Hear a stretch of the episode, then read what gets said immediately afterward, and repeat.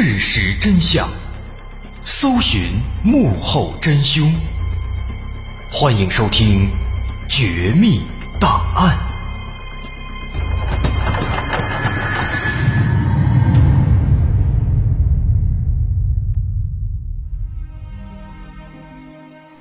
还原事实，探索真相。欢迎继续关注《绝密档案》，我是大碗。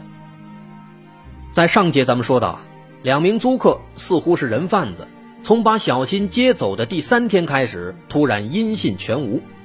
更让人感到不可思议的是啊，又过了一天，这俩人贩子竟然跳湖自杀了。在自杀时，他们还非常诡异的把衣服给绑在了一起。但更让警方担心的是啊，在监控里没有看到小新的身影，这让警方的心里产生了一丝不祥的预感。如果梁华和谢芳他们真的是人贩子，那么小新此时恐怕已经被卖掉了。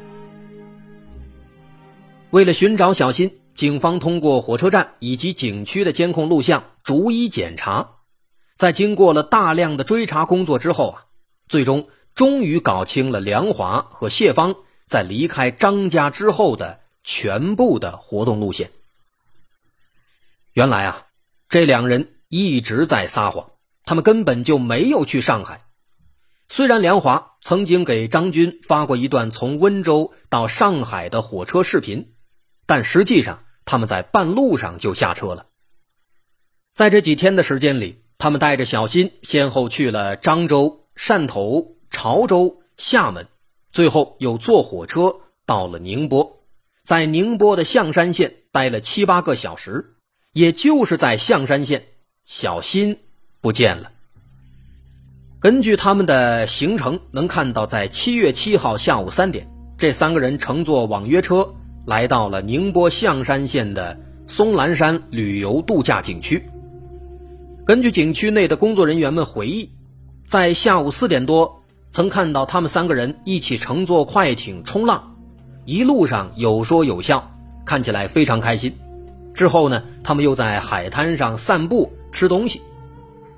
在当天晚上八点十分左右，有目击者看到梁华和谢芳带着小新出现在了度假区的北门附近。当时小新骑在梁华的背上，看起来应该是玩累了。这也是小新最后一次出现在大家的视线里。之后到了当天晚上十点二十二分，在度假区附近沿海观光大道的一个监控里，又一次拍到了梁华和谢芳，但是却没有拍到小新，他已经不见了。也就是说呢，小新是在当晚八点十分到十点二十二之间失踪不见的。那么，从十点二十二分之后，再往后过两个小时，就是七月八号午夜零点左右，梁华和谢芳出现在了宁波市内的东钱湖风景区，在那里一起跳湖自杀。所以说，这些事儿呢，其实都发生在短短的几个小时以内。那么，从这条时间线来看啊，要想找到小新的下落。就必须搞清当天晚上八点十分到十点二十二之间究竟发生了什么。八点十分，他们在度假区北门被目击；十点二十二呢，又在沿海大道的一个监控里被拍到。那警方通过测量得知，这两个地点之间的距离是四公里。四公里的路程，步行需要一个小时左右，但是他们却从八点十分走到了。十点二十二分，足足两个小时还多一点。虽然说游玩散步本来速度就不快，但是小新确实是在这段时间里面失踪了。因此，在这段时间里到底发生了什么，这就是问题的关键所在。于是，警方在这四公里的这段路上展开了仔细的搜索。一直到七月十号的晚上，他们终于在海岸边的一个亭子里发现了小新的市民卡。不过奇怪的是啊，市民卡就放在了这个亭子里面的圆桌上，位置非常明显，这不论怎么看都不像是不小心掉落的，更像是有人故意放在这里的。而且需要说的是，从这个小亭子往下走，直接就能够下到海边，于是附近的海域也成了大家的搜索范围。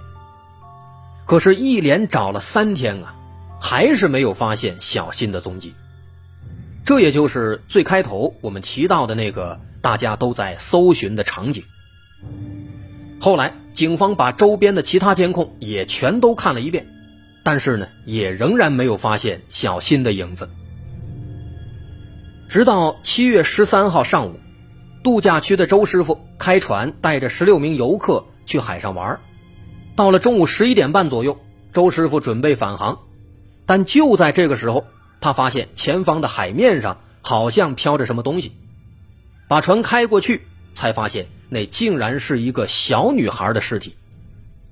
后来经过 DNA 比对，这具尸体就是小新。经法医检验得知，小新生前没有遭到暴力伤害，身上没有伤口，也没有服毒。死因是溺水，初步判断就是在监控拍到的七月七号晚上，在那个亭子附近溺水死亡的，后来又被海浪冲到了海里。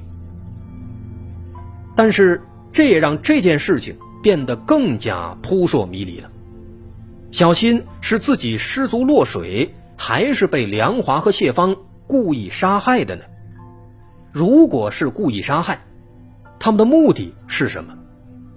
而在小新死亡之后，梁华和谢芳又为什么要自杀呢？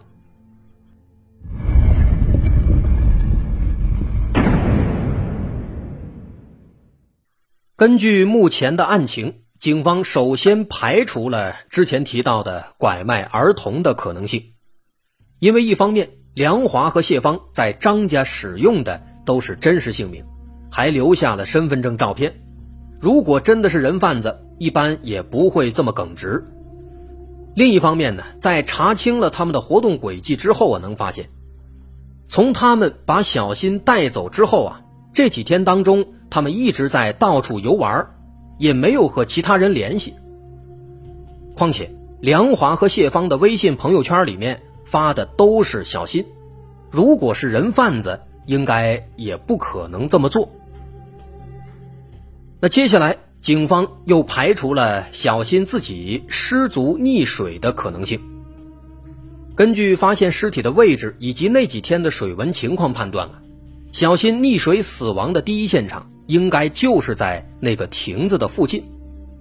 但是这个亭子周围啊正在施工，旁边的道路上堆着大量的沙石，一般游客不会去那里玩。况且当时是晚上。小新也不太可能在漆黑一片的环境里独自跑到那里，而且小新最后一次在北门被目击时，正坐在梁华的背上，看起来应该是玩累了。既然玩累了，那更不可能独自跑到一个正在施工的亭子附近了。此外，需要注意的是啊，在长时间的打捞过程中，一直都没有找到小新随身携带的书包。这是非常不合理的。警方推断，在小新死亡之后，梁华和谢芳应该是把小新的书包带走了，或者是处理掉了。那如果真的是这样，那么很明显，他们知道小新死亡了，那么这就极有可能是一个有计划的行为。由此，这件事情呢，就变得更加扑朔迷离了。不是人贩子，也并不是要参加婚礼，那么他们俩为什么要带走小新呢？从这两个人过往的经历当中，我们也许可以找到一些线索。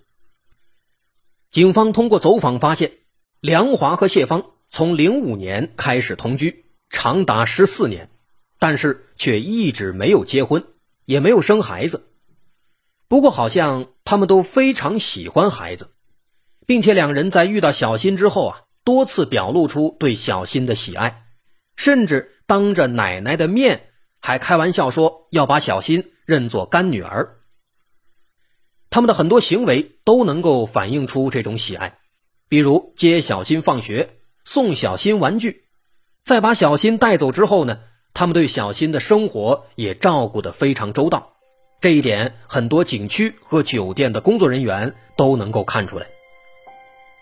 最重要的是呢，他们多次在微信朋友圈里晒出小新的照片，并且还配上文字，说自己认了一个干女儿。这种种迹象都反映出，他们非常渴望有一个孩子。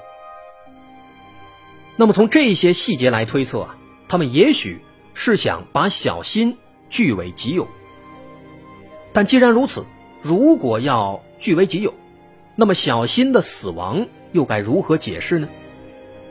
根据之前的推测，小新失足落水可能性是很小的，那么他的死就很有可能和这两个大人有直接的关系，可能真的就是他们杀害了小新。但是，他们为什么要这样做？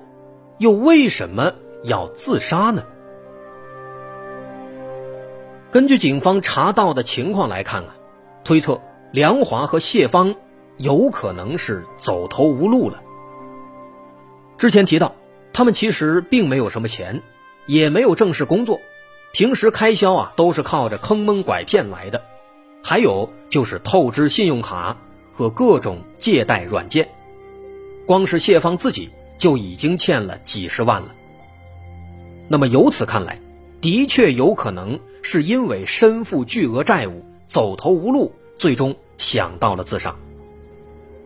而且，这两人在事发前的这几个月啊，一直在游山玩水，肆意享受，就好像是在享受生命的最后的时光。那么，如果从这个角度来看，这确实有可能是自杀的理由。那么，自杀的理由找到了，可是既然决定了自杀，他们为什么还要拉上一个小新呢？这个问题连警方也无法回答。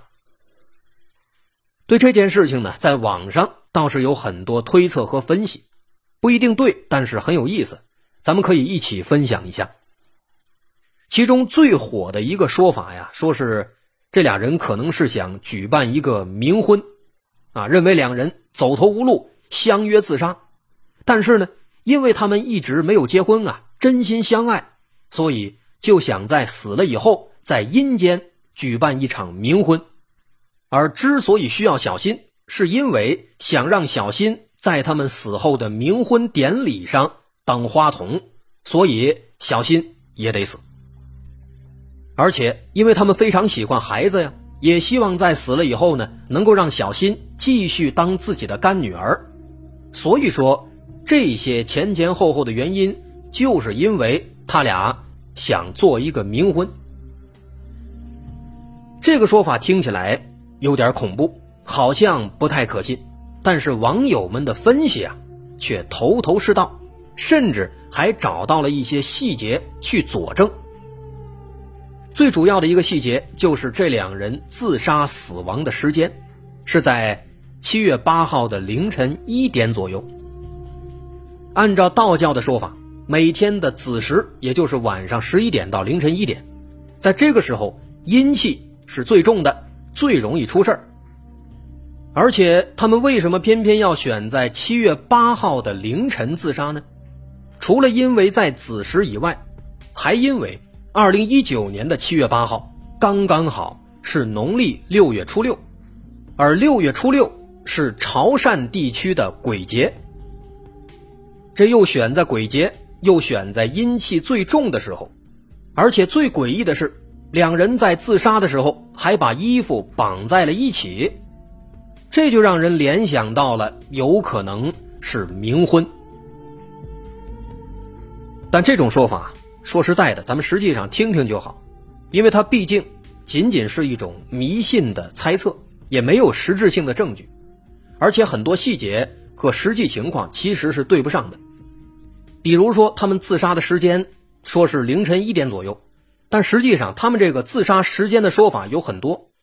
在警方的通报里说，这两人是在凌晨两点自杀的，但是有一些媒体有报道说是在一点左右自杀的，所以实际上咱们应该以警方的通报为准，是凌晨两点自杀。那凌晨两点就不是子时了，那这个事儿呢也就对不上了。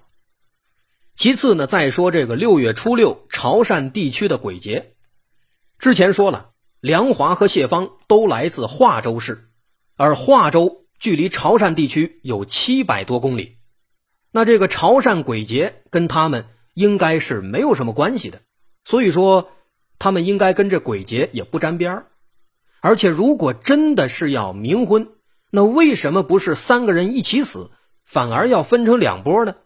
这也说不过去。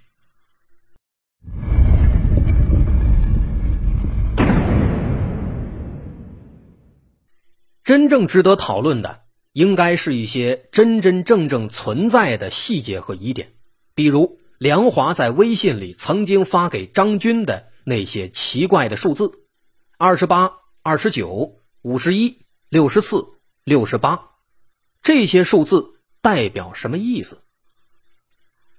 有人猜测啊，说这些数字呢不是梁华发的，而是小新用梁华的手机发的。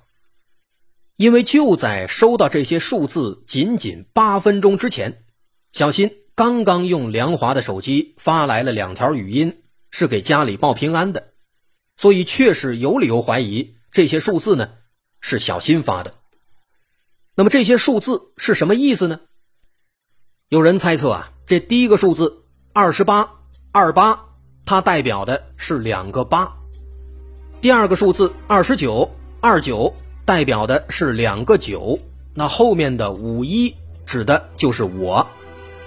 那么二八二九五一也就等于是八八九九五一，连起来取谐音再一读就是爸爸救救我呀。也就是说呢，小新是在求救。那这个推测。好像确实有点细思极恐，引起了很多人的兴趣。但是啊，咱们不要忘了，小新只是一个九岁的孩子，他不是十九，也不是二十九，他刚刚九岁啊。九岁，他能想到这么刁钻的角度吗？而且，就算他想说“爸爸救救我呀”，那也更应该直接写成“八八九九五一”，这样会更加直观，而不是“二八二九五一”。况且，如果小新真的想求救，那为什么不直接发一段语音或者打一行字呢？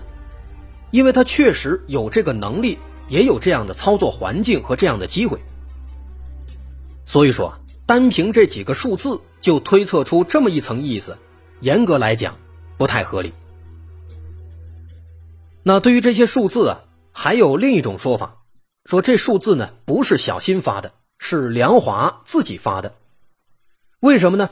如果我们在自己的手机上用拼音九宫格的键盘打字，按照二八二九五一六四六八，按照这几个数字的位置按下去，最后呢，其实很大概率能够打出来一句话。这句话是不存在了，逗号你女。也就是说呢，梁华他是想隐晦的表达小心。马上就要死了，但是这个推测啊也有漏洞。我们现在可以一起拿出手机，按照二八二九五一六四六八这个顺序亲自按一下。首先，我们能发现，按下二八之后呢，的确可以打出来“不”字，最后的六四六八也可以打出来“你女”这两个字，但是中间的二九五一。却并不能直接打出“存在”这两个字。键盘数字二的位置是字母 A B C，九的位置是 W X Y Z，五的位置是 J K L，一的位置是标点符号。那么这几个字母拼音，其实仅仅是存在了这三个字的首字母，并不能直接打出这个字。所以说，用数字来代替字母表达一句话，这种说法。也仅仅只是网友们天马行空的结果，并不具备强关联性。说白了，这串数字是什么意思，现在还没有人知道。那对于整起事件啊，如果说我个人的猜测，个人认为呢，可能这俩人啊，真的就是太想要一个孩子，看到小新之后就编了瞎话，把小新给拐走了。他们的本意呀，可能就是想让小新成为自己的女儿，一起在外面一块玩几天，哎，满足一下自己一直想当父母的这个想法和欲望，所以呢，才会毫不掩饰的发朋友圈还炫耀。至于小新的死亡，可能是因为当晚三个人一起去了那个亭子旁边，但是因为疏于照顾，当时天色又晚，特别黑，导致小新失足落水。而梁华和谢芳对此非常懊恼，同时呢，因为他们一直坑蒙拐骗，巨额债务难以还清，早就走投无路，可能早就有了自杀的想法，所以后来就和小新一起上路了。而之所以把衣服绑在一起，可能是因为防止在殉情的时候啊有人反悔。啊，当然，以上这也是我个人的愚见啊，咱们听听就好。其实说了这么多啊，这事儿到现在呢也还是没有结果的。可怜的小新在二零一九年八月十三号火化入土为安了，而且因为梁华和谢芳已经死亡了。其中的缘由呢，很可能永远也不会有人知道了。不过这件事儿啊，也给了广大父母一个警示：孩子是头等大事，既不能任由散养、马马虎虎，也不能像之前说的陈华那样过于溺爱，否则只会酿成大错。我是大碗，小新的故事咱们就说到这儿了。如果您喜欢，欢迎关注我的微信公众号，在微信搜索“大碗说故事”，点击关注即可。好，我是大碗，感谢大家收听，咱们下回再见。